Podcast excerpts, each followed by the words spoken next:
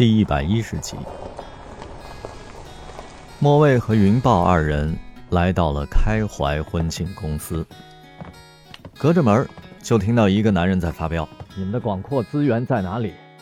紧急预案又在哪里？品质信誉又在哪里？临时抓两个毛贼来充数，这不明摆着砸场子吗？”莫蔚使劲儿拍门，门开了条缝儿。小开从里面钻出来，满脸菜色。你带个壮汉来也救不了我，姐儿我死定了。原定歌手是谁？金嗓秀总冠军陶乐乐。后来给他们换了几个歌手，都不满意。云豹推门而入，看见一男一女坐在沙发上，应该是新郎新娘。新娘长发如瀑，眉目清秀，有点文艺范儿。新郎翘着二郎腿，手臂搭在新娘身后的靠背上，露出了价值二十万的锃亮伯爵表。你爱他，就给他一个完美的婚礼，让他成为众目焦点。我认为，任何抢夺新娘风头的行为都是犯罪，所以低调的实力派歌手是最好的选择，而不是颜值胜于歌喉的美少女陶乐乐。云豹向新郎喷了串连珠炮。哼，说的比唱的还好听。只剩二十多个小时了，上哪儿找实力派歌手去？新郎阴着脸。云豹从门口打了个响指，高声说道：“有请美国茱莉亚学院声乐系荣誉毕业生，新加坡艺术之家签约歌手。”莫蔚小姐登场。小开摇着莫蔚的胳膊。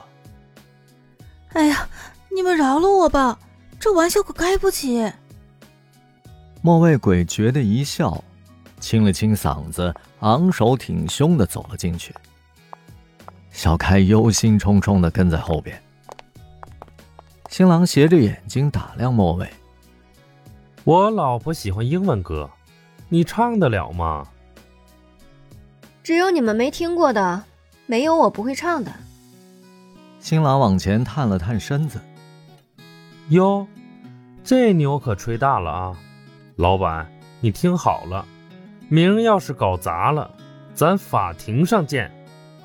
小开吓得大气也不敢出。新娘疲倦的摆摆手，对莫蔚说：“来首开场曲。”完美时刻。云豹不慌不忙地取出了吉他，摆好架势，跟莫蔚交换了个眼神，播出了舒缓的前奏。小开闭上眼睛，恨不能关上耳朵，他的心脏都快停跳了。想起初中的音乐课考试，莫蔚唱谱子走调了，被老师冷嘲热讽，放学哭了一路。此后，他一直逃避唱歌。这今天是中邪了，为何要跑来自取其辱呢？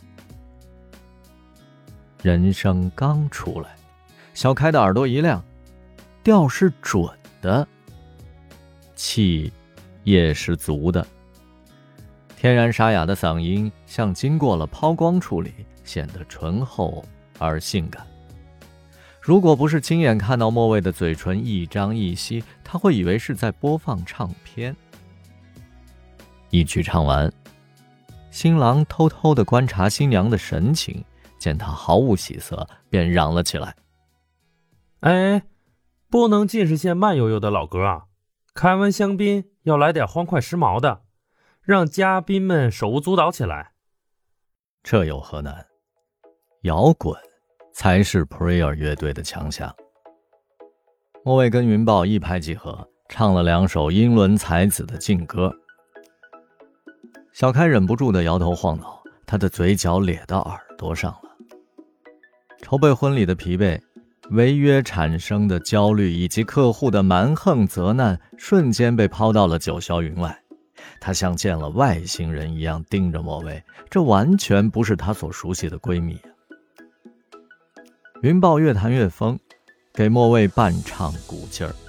这小女子的嗓音有种凶猛的爆发力，舌头灵活的像弹簧一样，竟然能够玩转嘻哈音乐，而且他从未跟他排练过，竟然能够合作的如此默契，这让云豹惊喜交加。